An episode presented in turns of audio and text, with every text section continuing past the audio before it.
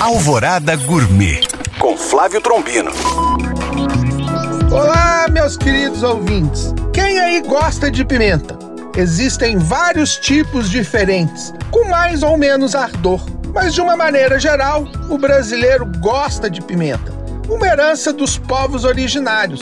Nas minhas receitas, eu coloco a pimenta na preparação pois a minha percepção que fica mais saborosa e aromática do que colocar no prato depois de estar pronta a comida.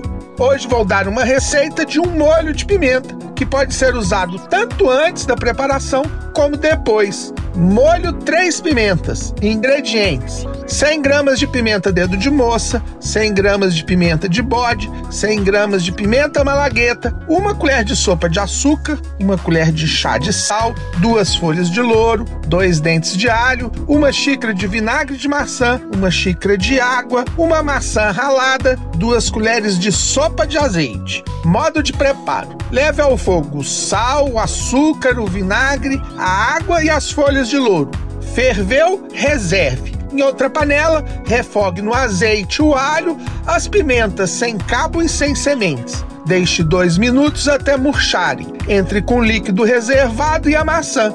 Deixe cozinhar por mais uns dois minutos. Desligue, espere esfriar e bata no liquidificador. Passe uma peneira e guarde em um vidro esterilizado.